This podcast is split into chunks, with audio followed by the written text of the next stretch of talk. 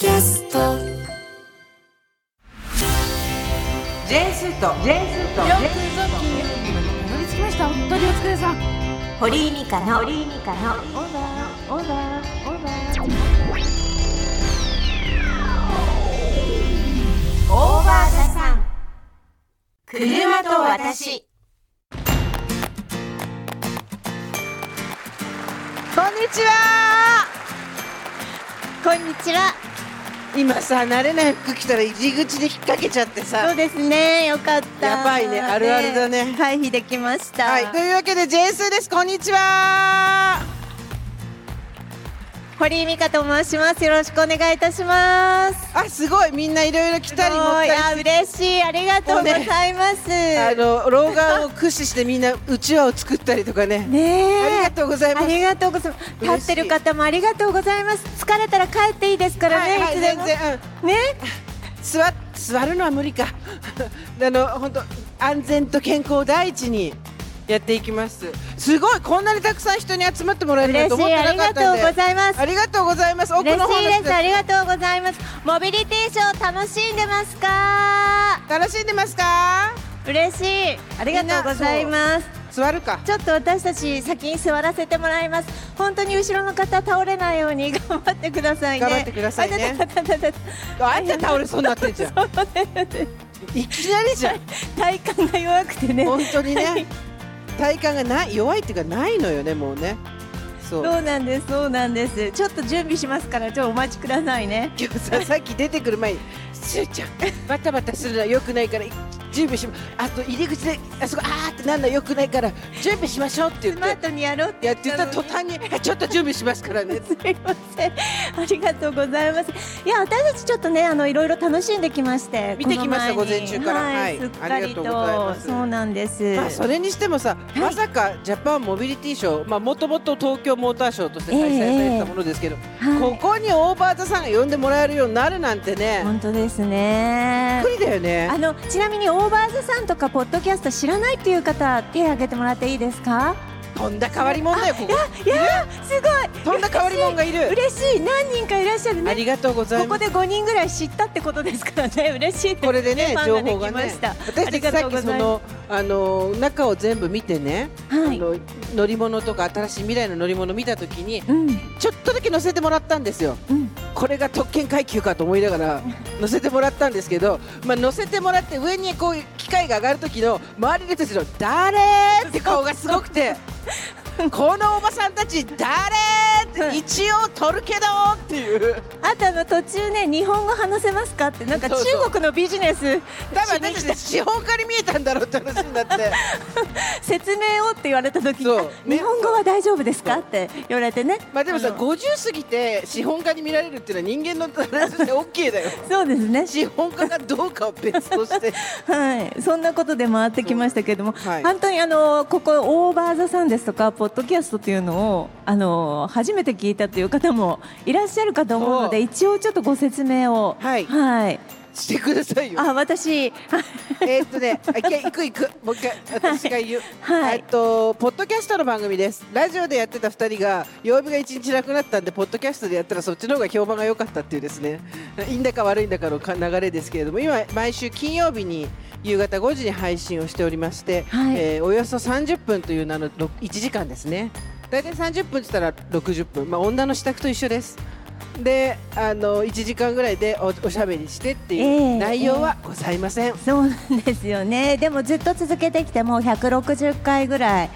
はい。あでしょうかね。そうだありがとうございます嬉しい、嬉しい。来年頭ににはイベントもやるんでね、はい。多分本当に初めて見る人は何やってんだろうって思うと思うんですけどえね。えでもあのたまたまその中で私たちまあ私は車すごく乗るんですけそどスーさんは免許なくって。無免許で入ってきました今日ここに。ですよ。無免許でも堂々と今日モビリティショーねモビリティショーに無免許でインしました。そうなんです。でたまたまあのーメールで車のことに関してのメールをいただいてちょっと私盛り上がったんですよね。車の中ってすごく特別な空間だよねとかね。そう。そしたらこのお話いただいて。そうなんです。たまたま聞いてらっしゃった方がこのお話をということで今日上がらせていただきました。ありがとうございます。どうですか。見てきて。今日。いやなんかね私ねあのモビリティショーも良かったし私ちょっと車あの割と乗るんで乗ってるんでやっぱねあの皆さんちょっとレクサスとかご覧になりました？レクサス。ちょっといやらしい話しちゃいますけモどビリティショーのはい。未来の車モビリティの方とええ。車の方とあるんだよね、そうなんですそうなんです。本当にもうなんかラグジュアリーにできてこうハンドルがなんだろうゲームのコントローラーみたいになっててもうそのもの自体がもう高級ホテルみたいになっていましてそこも拝見しましたしあれなんか今 EV で、えー、と1回充電で1000キロぐらい走るってさっき資料にそれを目指してるって走って言ってたので。EV のあれもあったよ。ポーツカーも。あそうなんですよ。車体が低いのができるようになったらしいんですよ。ね、私今 EV 車に乗ってるんですけど電気自動車なんですけどあの何しろあの充電が大変でして、うん今の時点では、ね。インフラがあんまり整ってないので。なのですごい未来だなと思いましたね。うん。ねいろんなのがあって。私どうでした？もそう行ってきてええ。あの先にフューチャーモビリティの方行ったんですけど見ました？これ本当にマジでみんな両方見て帰った方がいいから大真面目な話ででフューチャーモビリティの方に行くと、まあ、結構真面目な話になっちゃうんですけど、まあ、CO2 削減をどうしていくかっていうのは結構この先の我々未来を外に残していくのにすごい大事なことじゃないですか削減していく。個人個人の努力もそう必要だけど企業努力っていうのももちろん必要で。でただそれが進化していくと科学が進化していくとその CO2 を削減した状態の乗り物っていうのはこういうふうにできてくるっていう未来が少しずつ垣間見えたのとあと、はい。災害時に無人でこうやって助けられるみたいなのがあるんですよいっぱい。うんうんうん。でそれを見ているともう本当に戦争だったりとか災害だったり日本はもう山が多かったりするからでドローンで消火とかさ、うん。そういうのを見ててあやっぱりその自分たちが乗ってどっかに行くっていうのがこの、まあ、ある種昭和平成の価値観じゃん。はいはい。でもあると思うんだけど自分たちが乗らないでそのリスクをかけないでどうやって作業していくかっていうことだったりとかあとプラスは自分たちが乗るっていうのもより強くより早くではない考え方、うん。っていうのがああるなと思ってだから最近すごい大町ごめんね真面目な話って。なんだけどすごい考えてたのが結局その平等とかええ。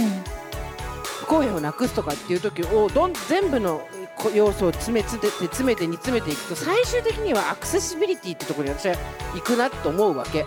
だつまり公のものにどれだけリーチャブルか誰みんなが分け隔てなくできるかあの例えば車椅子の人があここの公衆トイレは使えないなっていうのがあったらそれはさアクセシビリティが悪いってことじゃん、うん。その人にとっては。うんうんでやっぱりそこを解決していくにはここから先のうん。のがすごい大事だなと思ってこっちのそのフューチャーモビリティの方。今ちょっと勝手に名前コーナー作っ コーナー名つけちゃったけど。ですごいそれは大事だしで一方でこっちの車の方行くとやっぱりあっちはあっちでかっこいいなとか。っこいいね。そうだもうねなんていうの？発情にも近いこう欲望みたいなのがすごいボタン押されるわけよ。でこれで我々はこの欲情と発情で発展してきたのも間違いないわけ。そうね。やっぱなんか欲しいから頑張ろうって気になりますよね。そう。そう私乗ってみたいやってみたいってなるじゃん、そう。でこっちはただどみんなで共生していこう誰も取り残さないようにして生きていこうっていうことで多分こっから先はこっちをやっていかなくちゃいけないわけですよ。ただやっぱり欲望としての自自力はすごいこっちが強いの分かるから、うん。この2つをどう橋渡ししていくのかっていうのがあ、まあ、大きい企業の方にここから先は考えていただくということで。でも本当に何でしょうか？車ってその移動自体のものから一歩進んで例えばモビリティトイレとかありましたけどもうなんか車にプラス付加価値がついててで今どんどん実用化されてるっていう話を皆さんおっしゃってたからすごい無人のさ、ドローンあんの？見ていって。無人のドローンがあるんだけどバイクのエンジンでやってんのよ、ね。すごかったね。あんた宇宙行くって言ってたね。あそうなんですよ。あのご覧になりました？そっち側にねあのーえー気球で宇宙に行けるっていうのがありましてもう実用化？今度の3月に乗れるらしいんですけれど。残念もながらね二人乗りなんですよ。二人乗りでちょっと気球になってて本当に透明なあのビニールの気球が上についてるだけで、えっと私のインスタ成層圏まで行けちゃう。そうそう。そう成層圏まで行けてしかも3時間で戻ってくるっていうことでお値段聞きましたら2400万円っていうので。ま2400万円ぐらいね TBS ラジオが出しますよって TBS ラジオの方が太陽の向こう側に行ってラジオやろうよポッドキャストって。誰が文字通りやれっていうの。乗だってねそしたらね TBS せないで乗せないで。隣に座るの私なんだから。TBS ラジオの人がね、えー、2400万ぐらい僕のポケットマネーで出しますよって言うもんですからじゃあ行きましょうかってほらもう。言うんですよ。もうね思い残すことなないんだって何かあったとして。ねえでも新しいことをどんどんやってみたいですしね。急でいけるんですって。だから本当に両方なんかちょっと私も舐め回すようには見れてないけどこっちのあのあれは見た、ね、未来の方は見たけど、はいはい。両方見てマジで。はい。で考えて。私たちのスイッチを押すこっちと私たちの未来を考えるこっちをどうつなげそうていくか。ですそうです。私はこっちであいろいろ頑張んないとと思うんだけどやっぱりこっちでこうなんかすごい。アクセルベタ踏みになってたもんね。そうですね。どれもこれも乗ってみたくなっすごいて。魅力的だもん。センチュリーの SUV とかあったんですよ。皆さんあすいません。あるね。人が群がりまくってるからすぐわかる本当にすごいそこだけすごかったよおね高いんでしょって言ってやっぱねあのーなんていうのなかなかこう見られないじゃないですか目の当たりに。ああいう素敵な車は。もう舐め回すように。子供たちもこう触ってましたからいいじゃないですか。そういうのやっぱ大事だよね、うん。今最近だとあれだって言ってたあのボンネット開けて中に機械が入ってるのもすら子供たち知らないって言ってた。あそうかそうか。車をそんな乗らなく親がいじんなくなったから、うん。エンジン入ってるのも知らないですねえ。いやでも今日お子さんたちもファミリーでもたくさん来ててなんか楽しそうだなと思いました。こに来て、まあ、大場さんのリスナーの方だからっていうのもあるけどええ。それ以上に絶対私たちの500倍ぐらい車とか詳しい人たちだからそうです。今余計なことは言いません、はい言ってる言ってると思ってるかもしれないけど。本当にねあのー車好きですけどねちょっと詳しくないのでね。そう私無免許だし。そうなんです。ちょっとですねということであのまあなかなか車の詳しい話は私たちはできないんですけれどもなんか車にまつわる思い出だとかまあ私たちになんだかんだ言ってもやっぱり車と一緒に生きてきた世代というそうなのかよ。昭和生まれ平成育ちはうん。絶対なんか車のね思い出があるのよみんな。ありますよね。何かしら。なんか新車が家に来た時とか、うん。なんか彼氏が中古に乗ってきた時とか、うん。いろいろありますよね。んでそう。いう車とね私の思い出。をテーマにですね番組で届いたメッセージ覚えてます？全員聞いたっていう前提で話してますけど。はい。ちょっとなんですよ。ねあのこのテーマのきっかけになったそうリスナーさん。そうそう今日多分私たちがここに上がることになったきっかけのメールがありましてチンチラさんという読んでみかちゃん。なんと26歳の若い子からですね。26歳ですよそう来たんですけどスーさん美香さんご助会員の皆様おはこんばんちは。あこんばんちは。これからやってくる30代40代そして50代が楽しみで仕方がない26歳チンチラと申します。よかった。私がこれを好きな理由についてこの感覚を誰かに話してみたく初めてメールしました。私が好きなものは80年代の洋楽です母が運転する車の中でいつも聞いていました。今年で55になる母はフィリピンの出身です。音楽が大好きでよく車の中で洋楽の CD をかけていました。ちなみに日本人歌手でかけてたのは沢田千佳子さんと松田聖子さん。母の運転する車には学童保育のお迎えや学校の送り迎えで乗っていました。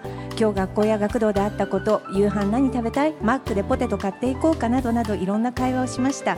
この時流れていた80年代の洋楽には車の中で母と過ごしたいろんな思い出がリンクしていて聞くたびにたくさんの出来事が思い出されます。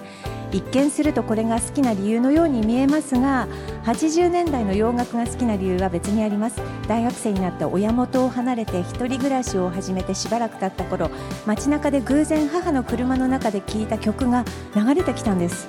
車で聴いた曲たちがふと懐かしくなりまた聴きたいなと思って母にあの頃車でかけていた曲を教えてほしいと連絡したところうんわからないとの返事。どうやらコンピレーションのアルバムをランダムにかけていたので曲が多すぎてもはや覚えていないとのこと。その時曲を探し出す手段がないという壁にぶち当たりました。歌手名も曲名も分かりません。小学生や中学生だった時の私の英語の歌詞を聞き取れていたわけもなく歌詞検索もできず唯一残されたヒントは私の頭の中に残されたいろんな曲のメロディーだけ。今ではメジャーになった音楽検索ですがスマホを待っていなかった当時はまだ知りませんでした。どこかで偶然流れてきても誰の何という曲かわからないしなすすべなく過ごしてきましたがスマホを手にし音楽検索アプリと出会った私は母の車で聴いていた曲たちと日常のどこかで再会すると必ず音楽検索アプリを立ち上げて捕まえるようにしています。また突然頭の中でメロディーが思い出された時も忘れないうちに鼻歌を歌って音楽検索をして曲を集めています。ある時からあこれは母がありふれた日常に仕掛けた壮大な宝探しなんだと思うようになりました。これが私が80年代の音楽が好きな理由です。見つけ出した曲たちはプレイリストにまとめていて今では50曲近くになりました。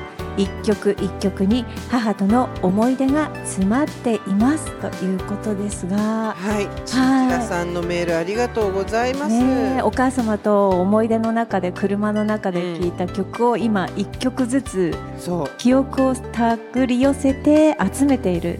何がすごいってさ、これは母がありふれた日常に仕掛けた壮大な宝探しだっていうことを思える感性？はい。ちょっとあのもうね、でお母さんが何も覚えてないってのは最高で。そうですよね。なぜなら多分ね、ナウとかああいうコンピ聞いたんだよ。コンピの時代だから、ね。世代的に。さ、日本に馴染みながら子育てしながら車の免許取ってさ、そうだあねなた海外で車の免許持ってさ、はい。運転して道覚えて子供とさう、んねそれをシャザムで多分こうやって捕まえてると思う。テクノロジーって素晴らしいですいね。やーでもなんかやっぱり車の中ってあの音環境が自分のものだけになるから、記憶に残りやすいですよね。悲しいことも一人で抱えるし、嬉しいことは2倍になるし。そうだね。何聞いてた？ちあの小さい頃お父様の車の中で。小さい頃のさ私が小さい頃の車ってさ裏に行ってトランク開けないと CD 入れられなかったのよね。そうそう覚えてる人？はい同世代。そうだそうそね。うねカセットテープから始まってね。そうでなんか父親ヨシ行くぞとか聞いてるわけ。だけど、えー。父親がヨシ行くぞ聞いてるのその人以外見たことないの。うん。でもやっぱ歌いたかったんです多分そうねだと思う,、そうだと思車のいます。中で歌うのよみんな。うん。同じ曲ばっかり聴いたりとかしてたもんね。そうですよね。ヨシ行くぞをうん聞きながら、うん外には分からないじゃないそれが。そうですそうです。かっこいい格好してさうんヨシ行くぞ聞きながらさ。はい。ということでいっぱいもらったんです、メール。はい。読んでいきたいと思います思います。後ろの方足大丈夫ですか？大丈夫ですか？ね手を伸ばして。はい。座ってる方も油断できませんよ。本当に。そうですそうです。ということでちょっとたくさんメールいただきましたので。コバさん。はい。おばさんネームコバさん。はいスーさん、ミカさん、おはこんばんちは。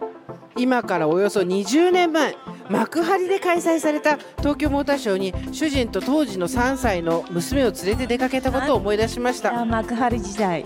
当時我が家の初代の車にはカーナビがついておらずうん。事前に地図で行き方を確認したりうん。勘を頼りに瞑想しながら目的地にたどり着いたものでした。そうだった。ショーでは未来の車がたくさん展示されておりこんな車が走る時代が来るのだろうかとまるでドラえもんのあの未来世界を想像することができませんでした。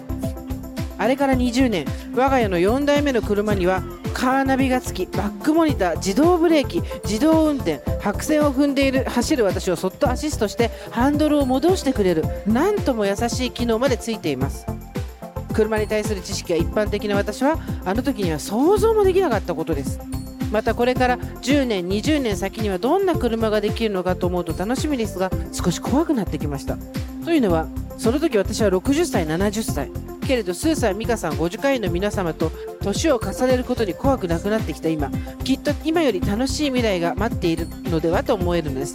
今想像もできないどんな車が私たちを迎え迎えてくれるのでしょうか。今からワクワクします。モーターショーからモビリティショーへと名前も変わりました。私を取り巻く環境も変わりました。そしてこれからも変わるでしょう。でも車はいつの時代も生活の中で私たちの暮らしを豊かにしてくれます。いつもお世話になっております。まとまりのない文章になりました。今回は会場に行くことができませんが楽しいトークショーを妄想で楽しみにしたいと思います。季節の変わり目皆様ご自愛ください。ということでありがとうございます。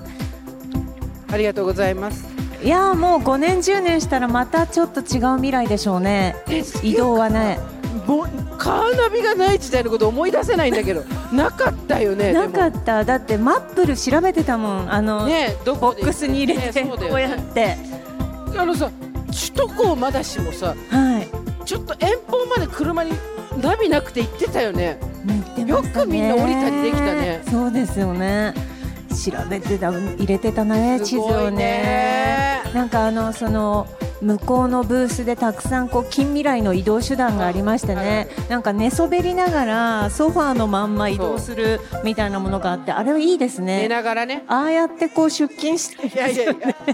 でもさベッドに車がついてたらいいいいですよね。一番人には言えないこうみだらな妄想に近い怠惰な妄想が現実になるんですから。ねえ。でも本当あのまあ私たち50、60とか本当に免許返納みたいな話もなるなる。だんだん出てきますけど。あのねならない。なぜなら自動運転になるからそう。返納しなくてよくななんか逆にあと何年かしたら高齢者でも安心して車に乗って移動できるっていう日はまあ来るんだろうなと思っておりました。だってすごいもん。もうあのあと一人用ヘリとかもさそうそうそう。あるから。うねん、たくさんありましたよ。ね。見てってください。私たちが作ったわけじゃないですけど。本当見てってください。見てってくださいさあ続いての方です、おばさんネーム日本の部長さんです。車と私の思い出ということでメールです。私の住んでいるところは地方のど田舎ザ車社会です。わかります。どこに行くにも車が必要で勤続26年間毎日がっつり車通勤をしております地方公務員の私は移動が定期的にありここ10年間はほぼ片道40分往復80分の時間を車の中で毎日過ごしています。すごいね。ねでも地方だとねやっぱ1あるある時間ねあるかもしれないよく長距離通勤は大変だねと言われますが実はこの朝晩の車での時間が私にとっては貴重な時間なんです。家庭での妻や母親という自分と職場での社会人という自分のそれぞれの属性の切り替え時間そして何より何者でもない自分だけの自分を解放して過ごすなくてはならない時間です。家庭や仕事でのストレスを爆発させバーカバーカみんなバーカと叫ぶ。わかる。わかる。楽しく好きな音楽を爆音で流して歌う。かっこ世代的にはアン・ルイスが盛り上がる。わかる。全部。サングラスフフーまで来るやってんだろうね。外したらフフーってやってんだろうね。やってますね、えー落ち込んでワンワンと子供のように声を上げて泣く、嬉しかったことを思い出し心置きなくニヤニヤする人生のさまざまな感情を車と共にしてきました。そして近年はもちろんオーバーザさんを聞きながら爆笑したり深くうなずいたりする時間にもなっています。車の思い出として特にこれという話はありませんが車時間をこよなく愛している私の報告でした。ジャパンモビリティショーでのトークイベントは普段は県外バラバラで生活している2人の姉と3姉妹で参加します、えー、いるの3姉妹いました。そこにあらま自分たちで長女次女三女って作ってきちゃった。お立ち上がりくださいお立ち上がり長女長女手挙げてください長女はい次女。次女はい三女。綺麗に並んでる。あらまあこんにちは。ありがとうございます。ねありがとう。で三女が車の中でバーカバーカと三女はねうんわ、かる。ねわかるわかる。私も車の中でやっぱりこう独り言で妄想劇とかしますもんね。しません。します妄想劇まではみんなしません。い ねでも歌歌ったり本当にいい空間ですよあそこは。や、はい。やっぱりサードプレイスっていうのが今必要だってよく言われるじゃない、ええ。家でも仕事場でもないどこか。でもなかなかそれ持つの難しいけど車を自分で運転する人はそれがすぐ持てるからいいですね、そうですよね。誰でもない自分に戻れる場所っていうところでのサードプレイスね、高速でなんか歌を歌ってるあのある、えー歌手の方が言ってたんですけどなんかあの街灯と一緒にリズムを刻みながら歌を歌うのがすごい気持ちいいって言いました。ダダンダンダンダンってこう来るっていう感じで。へー。はい、いろんなね、やっぱり空間の使い方ありますよ。ありますね。はい。お尻痛いから立っちゃって ね、あの立ったり座ったりあとお手洗い自由ですからね。それあれですってピーター・ガブリエルのライブにね、はい。これ私の友達がアメリカで行ってきたんですって、ええ。もうずーっとトイレに立ってるって観客が。そうそうそう。みんな60過ぎてるから。あの伊藤四郎さんのね演劇もねあのしょっちゅうしょっちゅう人が出入りして どこ行くんだろうってのはみんな自由にトイレに行ってましたから。そう。もうそういう世代ですからね。はい。さっきね楽屋にねあのうちの宮城ちゃんたちがね美味しそうなもの買ってきましたって言ったんだけどねあのヨーグルトにシリアルみたいなの入れて食べるやつだったけどあもう私歯がダメだからっつってそれシリアルはダメ。全部歯に詰まっちゃうからがダメダメもう食べられない。もうあなたたちそういうの学ん学んで学んでちゃったもう歯に詰まるもの。もうなんかさ怖くない？ヨーグルトの中の硬いシリアル。ガリってやった時どこにギュッてそれがいくかね。あの分かってくれると思うよ。歯茎が弱くなってきてるねそう。私たちでしょ食べ物それは狂気になってはい。さあ車の話です。さあモビリティの話に戻ります。すーちゃんみかちゃん大場さん4年目突におめでとうございます。ありがとうございます。人生で初めてラジオにメールを送ってみます。おばさんネームケーキはダミエさん56歳。私の人生において忘れられない車は1990年式ボルボ 240GL ワゴン赤結婚3年目2人暮らしの時に購入しました、うんうん。波乗りが好きで週の半分は海に出かける夫は車はワゴンの一択。いいね。豊かな時代の日本を思い出してきたよ。えー前の車もトヨタのマーク2スはい。テーションワゴンのコン。はい。買い替えを考えている時私たちが迷うことなく選んだのはボルボ240ワゴンの赤。どこまでも四角いフォルムにありありながらぼってりした厚み。温かみを感じさせるそのボディそのラインに沿うように走るシルバーのモールディング。森の中にいても溶け込む植物のような赤どこをどう切り取っても惚れ惚れする。今もって240あ240以上に愛せる車はありません。私たちは240と家族の一人のように呼んでいました。二人暮らしの頃スノボで雪山に通いこんなに雪の似合う車はないねと頬ずりうん。睡魔と戦う帰り道車内で繰り上げ広げられる2人の懐かしのアニメソング大合唱大会。結婚6年後に長男が誕生し我が家に連れて帰る日儚げなベイビーを抱き後部座席に座る新米ママの私まるで壊れ物を運ぶように運転していた夫。3人の息子たちは皆240に乗って我が家にやってきました。息子たちが成長し、えー山の麓の幼稚園に通っていた頃夜のお月見会の帰り道。ママお月様が240を追いかけてくるよと不思議そうに。そして嬉しそうだった息子のあどけない表情。真夏エアコンの調子が悪くなってきて汗だくになっていく車内。ごめんね240は寒い国から来た車だから冷房が苦手じゃんねと同情してるお友達に謝る息子。息子たちの波乗りデビューの日タッチバックに腰掛けて家族で眺めた夕日この辺から涙出てくるよね。息子たちが遠い国へ巣立つ日の空港までのドライブそして何より2人でいろんなところへ出かけた時の取り留めないおしゃべりをした時間240の車内に幸せがあふれていました。2020年の秋突然夫はこの世を去りました。61歳でした。いつもの休日の朝夜明けとともに海に入りたい彼は空がほんの少し白み始めた頃240の独特のエンジン音とともにこの庭から出て行きそれきりとなりました。10代の頃から通い続けていつものポイントで大好きな波乗りをしながら最後を迎えました。夫の親友から連絡を受け病院に駆けつけた私を待っていたのは物言わぬ夫でした。致死性不整脈ということでした。気が狂いそうな悲しみに襲われながらも私は彼を彼らしく送りたい一心でした。彼が愛したこの家から彼が愛した240で旅立たせたい。家族みんながそう思いました。大きな人だったので棺が240には収まらなかったのですが長年お世話になっていたディーラーの方が後部座席のシートを外すことを提案してくださり長男が運転私は彼の家を抱き助手席に座りラストドライブとなりました。夕日が綺麗なドライブでした。寂しさのない温かな彼のような夕日でした。優しい人でした。心の綺麗な人でした。その綺麗な心に少しでも近づきたくて追いかけ続けた35年。追いつけないまま彼との時間が終わってしまいました。ただただ大事にしてもらった35年。棺に眠る彼に私の親友が言いました。これまでこんなにこの人を甘やかしておいて最後にこれはないよ。ダメだよ。ひどいよ。2021年の春大場さんに出会いました。すーちゃん美香ちゃんのおしゃべりを泣き笑いしながら聞いていました。その頃の私は住んでる町の人に会いたくなくて隣町の仕事に就いていました。自分を痛めつけるように働いてたのを覚えています。ご助会の皆さんの人生いろいろ話に悲しみを抱えているのは自分だけではないんだと励まされお二人の軽妙なトークにふっと笑えどれだけ慰められたことか。あの頃の私にとって大畑さんは真っ黒なトンネルの中の一筋の光でした。あれから3年やっと3年。あの日から心から楽しいと思えたことはまだ一度もありません。喪失感で地の奥底に落ちていきそうになる日も多々。それでもやっと悲しみからほんの少しでも目をそらすことができるようになりました。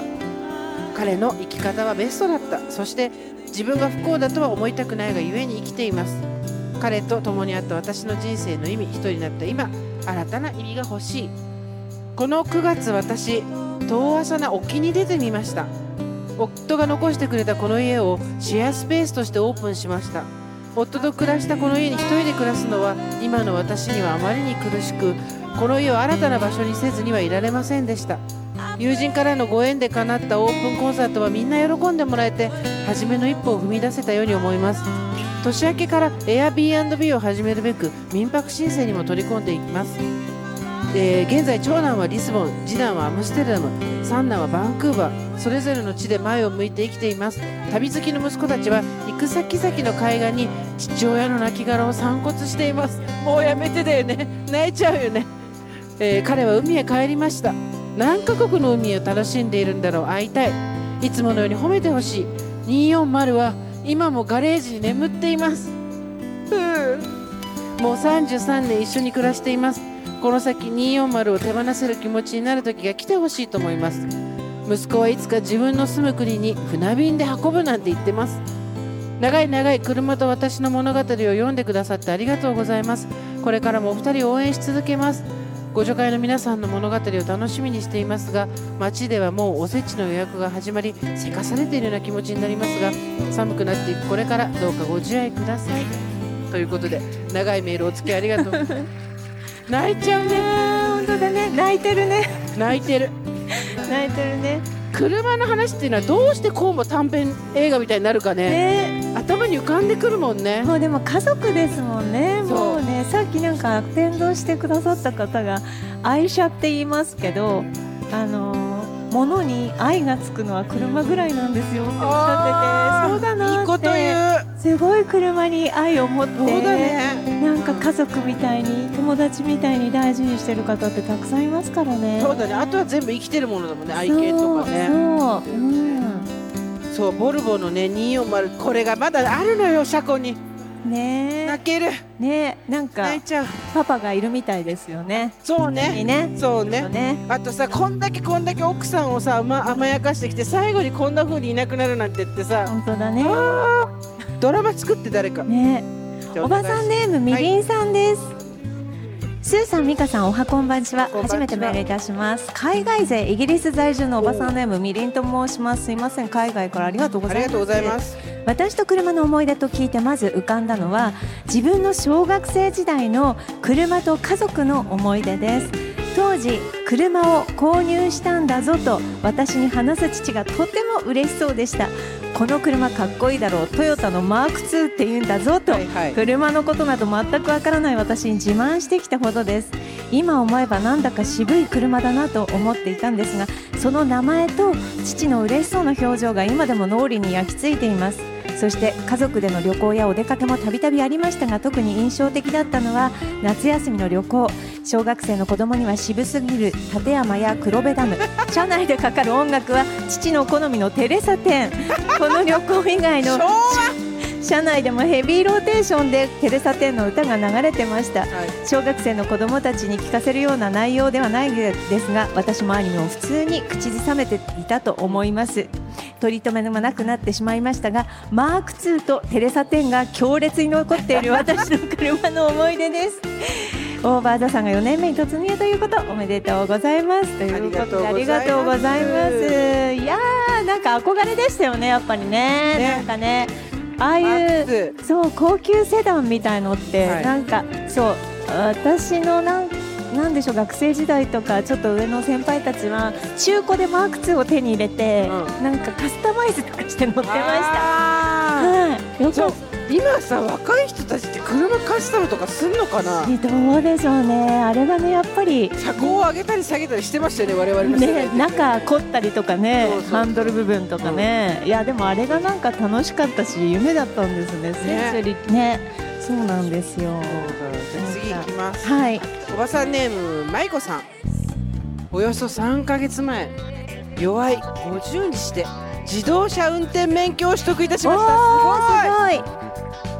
高校3年生の頃周りがどんどん免許を取りに行くのを羨ましく思いつつ私は専門学校に行かせてもらうのが決まっていたため金銭的な無理を言えないなと思い自動車免許を諦めましたその後、えー20歳で上京しましたしこの年までとりわけ必要も感じづきましたが昨年のは冬母が病に倒れて状況が変わりました。うん。母が手術をし入院電子レンジも使えない父の一人暮らしの手伝いをするために月に一度のペースで帰省する日々が始まりました、えー田舎は車がないとバスかタクシー時間もお金もかかるのもああり毎回空港まで父が迎えに来ていたので当初は何の疑問も持っていたいなかったのですがそんな日々が10ヶ月過ぎた頃え父も運転できない日が空港まで迎えに来てもらえる日がいずれ来るじゃないかという事実に気づいてしまいました。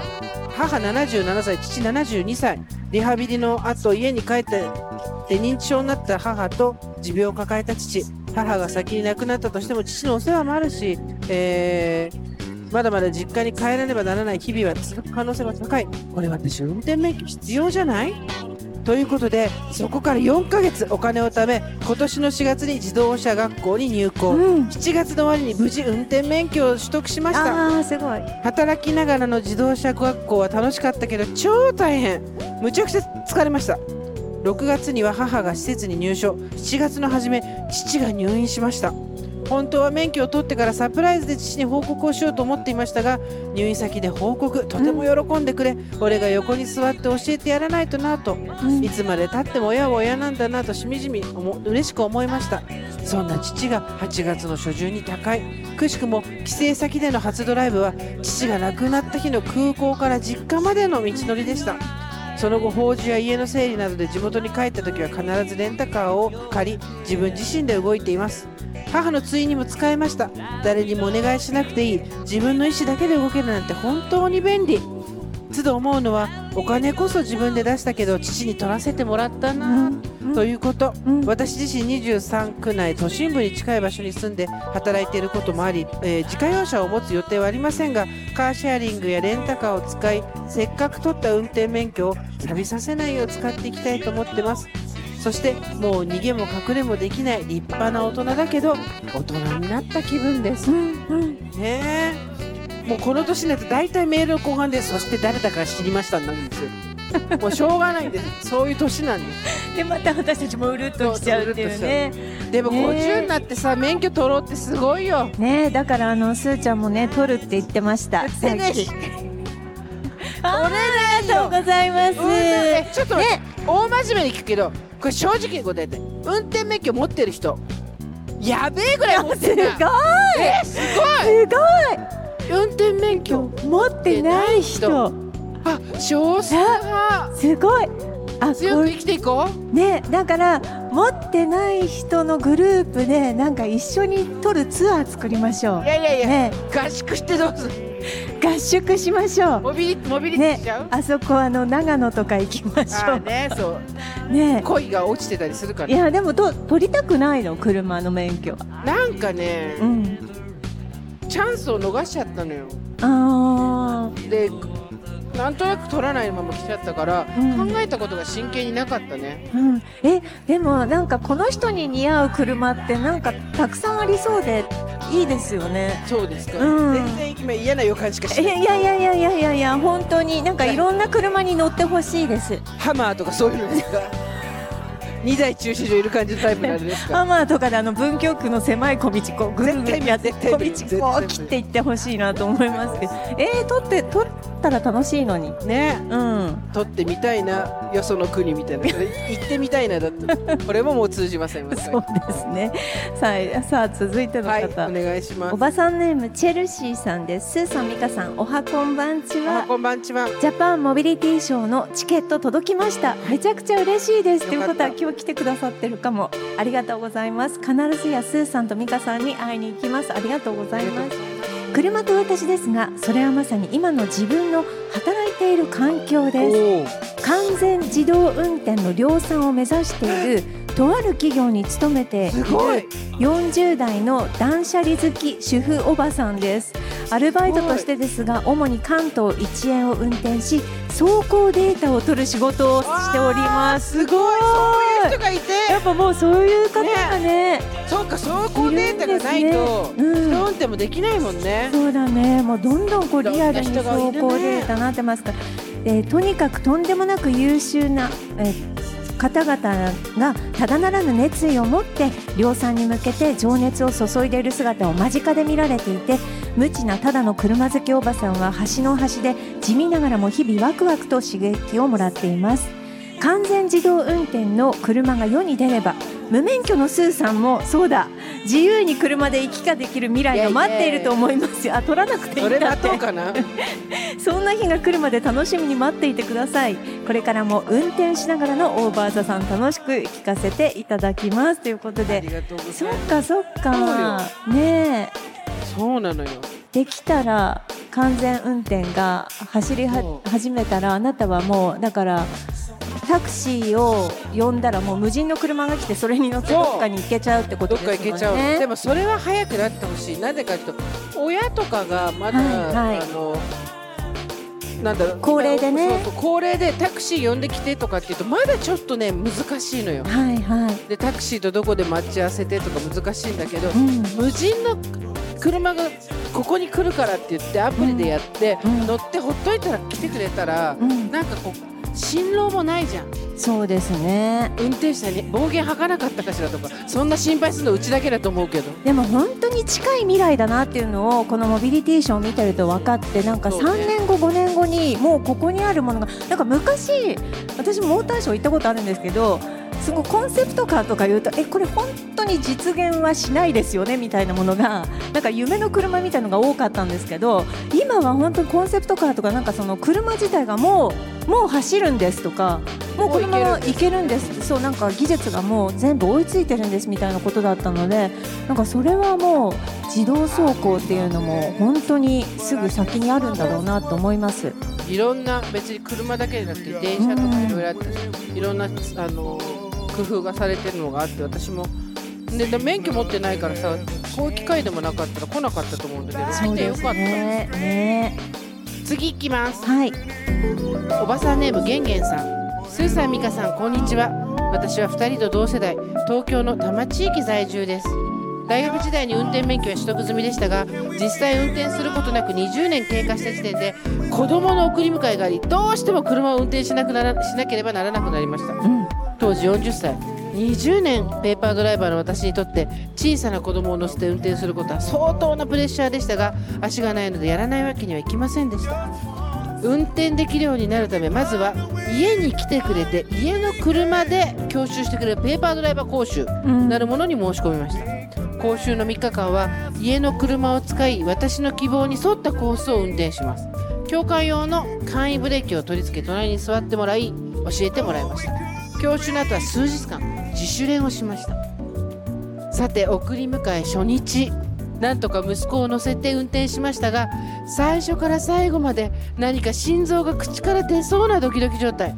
そんな中2歳の息子は大きな声で質問してきたり歌を歌います。おそらく極限の緊張状態だった私は「ママは今運転で忙しいからお願いだから静かにして!」と怒鳴りお願いと言いつつ命令の形で静かにしてもらいました。運転を始めて10年今ではゆったりドライブが楽しめるようになりました。10年前心臓が出そうな状態で頑張ったおかげだな息子に怒鳴って悪かったなとしみじみ思う今日この頃です。うん。ねえ。ママ一生懸命やってるから黙っててと思わず言っちゃったんだろうね。はい。子供はびっくりだよね。車の中でね。ね。そうですよね。でもこういう家族のありますよね。うん。思うところあって。いやーなんか本当車の中の空間ってもう特別ですよね。車ドラマ作る作ってほしい車ドラマ15分ぐらいをそうですね。チンチラさんの話から始まって、うん、ね。あのーそうそういろんなエピソードがなんかそれぞれ皆さん何個もあると思うんですよね。アマプラのさあのあれってなんとかラブってあるじゃん。モダンラブ。はいはい。のシーズン2では車の話があってこれが本当にもうねいうん。涙ひもう落泪必死なんですよ。うんうん。車が手放せない女の人がいて、はい。はいその理由はっていうのではい。家帰ったら見てください。えー。アマプラで見れますから。えー、と続いての方です。いきましょうか。毎日がワインディングロードさんです、はい。41歳男性です。ありがとうございますスーさん、ミカさん、おはこんばんちは。車と私というテーマということで、ついに私の出番が来たなと思い初めてメールいたします。すいませんね、出番がなくてね、今までね、ありがとうございます。私は自動車デザインを仕事にしていたものです。子供の頃から車が大好きで将来は漠然と車に関わる仕事をしたいと思っていました、うん。転機になったのは高校時代です、はい。宿題を忘れたら腕立て伏せをクラス全員の前でという今思うととんでもない先生に目をつけられ留年、これ高校で？人生。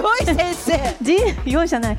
人生終わったと絶望の底に思いましたが親に高校だけは出てほしいと中でいやいやながら高校生活を続けやる気のない高校生活当時のモーターショーを見に行ったことで人生が変わったんですはいあるコンセプトカーのかっこよさに衝撃を受け、うんこれを作る仕事がしたいと衝撃的に思いましたえそれからカーデザインという仕事を知るためにインターネット環境がない時代にどうすればデザインになれるのか本で調べまくる日々、うんネットやる気もなく、うん、だらだら生きていた私は生まれ変わったかのように猛勉強し東京でデザインを学ぶため進学デザインの「で」の字もわからない素人が絵の描き方やモデルの作り方を学びカーデザインになるためにスキルを身につけました。そして目標だった自動車メーカーのデザイン部に入社することができました。すごい。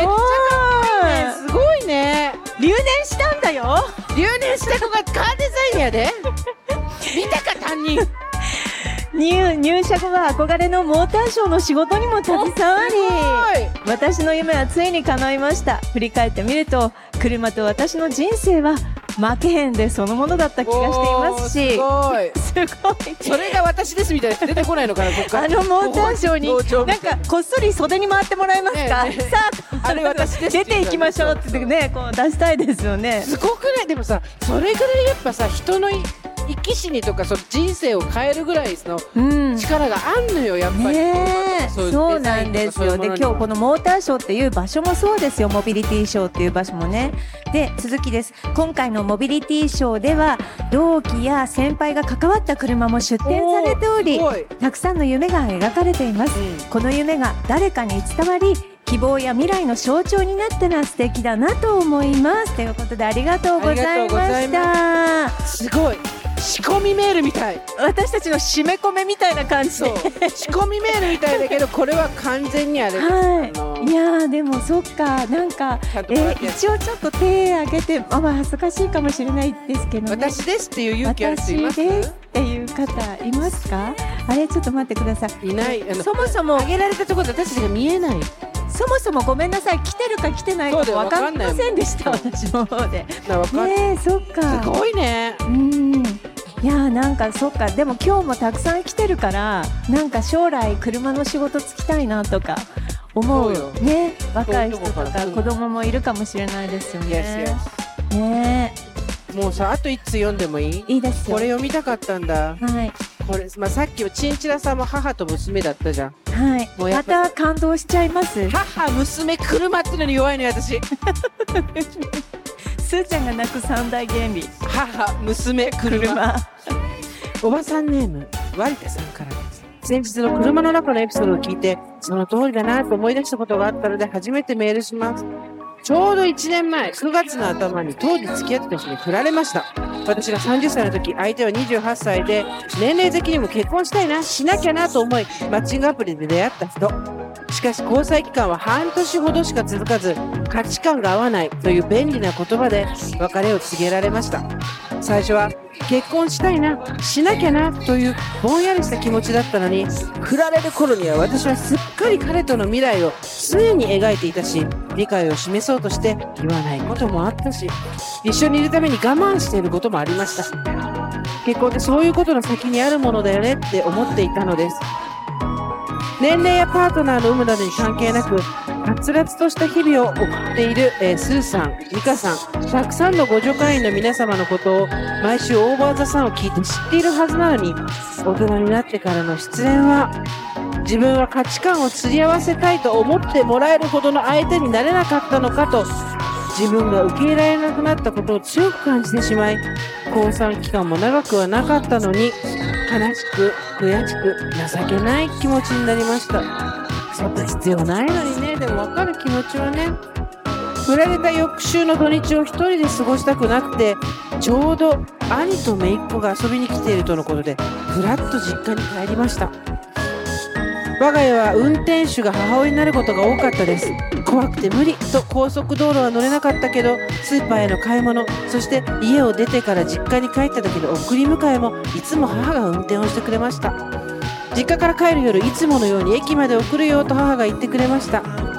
暗い車の中は母と私だけ。私が使う駅までの車の中切り出し方はどうだったかなんて覚えていないですが気づいたら振られたことを伝えて助手席で泣いていました。家族に恋愛の話をするのはほぼ初めてに等しかったし少なくとも社会人になってからは初めて母の前で泣きました。前の放送で車の中は空間がぐっと密室されてる愛情の空間と表現されていましたが本当にその通りだと思います。結婚をせかされているわけでも孫を見せてほしいと言われたこともないのに小さい頃からの愛情が詰まったその空間でちゃんと育ててもらったはずなのにそれを受け入れられなかったことが親に申し訳ないと思い泣けてしまったのです。振られた直後だったので今思えばとても悲劇のヒロインみたいな考え方だなとも思うのですが母は運転をしながら自分がなぜ結婚したかや結婚して思ったこと苦労したことなど今まで聞いたことがなかったことを話してくれました。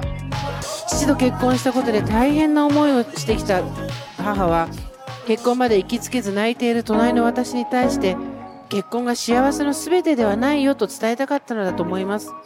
私が恋愛のことでそんな姿を見せたことが初めてだったように母の恋愛結婚観を聞いたのも初めてでした。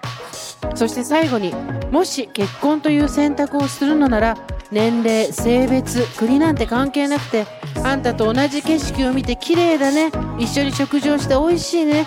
そんなことができる人と一緒になってくれれば嬉しいよなって思うよと言われました。冒頭にもお伝えした通り私は付き合っていた彼に対して言えないこともあったし我慢していることもありました。このまま12年過ごしたら結婚なのかなと思っていたから。でも考えてみると一緒にいて心地の良い相手ではなかったし母が願う綺麗だね美味しいねを言い合える相手ではなかったのかもしれません。1年経って31歳になりました。不思議なもので結婚したい気持ちは収まり母とは話題の幅が広がりました。昔話も増え父方の実家に意地悪されていたことも知ってしまいましたが。それはあの日車の中で情けないながらも大泣きしたからだと思います。踏ん張って子供たちを育ててきた母親が最近になり日常の心配事や悩み事も言ってくるようになったのも嬉しく感じます。運転が好きな母ももういい年なので免許返納も考えなきゃなと思っています。離れて住んでいることもありもう母の隣後ろに乗れることも多くないと思いますが子供の頃からの愛情が詰まったあの空間でもう少し会話を楽しもうと思います。という割田さんからのメールでしたねえもういい母ちゃんだよな。もうこの人すすり泣いてますからね。鼻水が出そうになって大変。いいお母さんだったね。うん。なんか性別はな年齢国籍関係なく、うん。一緒にいて美味しいね楽しいねって言える人と一緒になってほしい、本当そう。ね。ね。無理しなくていいし、あーそうそう。そう、そう。ですよ。うん、ね。いやーほんと車のドラマ誰か作ってほしいよ。ねなんか本当たくさんメールいただい寝て、もう私たち全部読みたかったんですけど一つ一つにエピソードがあっすてごいのよ車の中ってこんなストーリーいろいろ生まれるんだなということでしたけれどもそろそろですねあのお時間となってしまいましたというか？えそうなんですあのもうかなり相当前から巻いて巻いてといあう感じだったごんですめんごめん。ももう過ぎてた。いえいえだ悪い悪い。ねなんか後ろでずっと立ってても皆さんもありがとうございました。足大丈夫ですか？お付き合いいただいてよかった。ありがとうございます。来てくれてありがとうございます。すいません。ということで、はい。あのちょっとお足を止めていただいてお知らせよろしいでしょうか？すいません。お知らせよろしいでしょうか？すいませんということでですね、えー、1月26日27日来年でございます。LINE キューブ渋谷いわゆる渋港でございます、はい。こちらで 2days のイベントを行うことになはい、りますした、みません、ありがとうございます。このままね、みんなで渋谷に移動しましょう。ね、この、何言ってんだあんた はい、ということで、あの、Day1 は26日、1月26日金曜日の夕方6時半の開演です。そして Day2 が27日土曜日の夕方5時半の開演となっております。えー、話して、はしゃいで、皆さんと太陽の向こう側へ向かっていこうというですね、あのー内容になっておりますので皆様ぜひぜひよろしければということです。皆さんお待ちしておりますのでぜひぜひはい。体調を整えてくれぐれも皆様健康にね1気をつけてください。月まで生き延びてください。いはい。ということで間もなくお時間ということでここまでお付き合いいただきましたご助会の皆様そして今日モビリティショーに来てくださった皆様、えーそして車を愛する皆様本当にありがとうございました。ありがとうございました。というわけで、えー、あっという間の1時間でしたがここまでのお相手は？はい、堀井美香とジェーンスーでした。オーバー。ありがとうございました。ありがとうございます。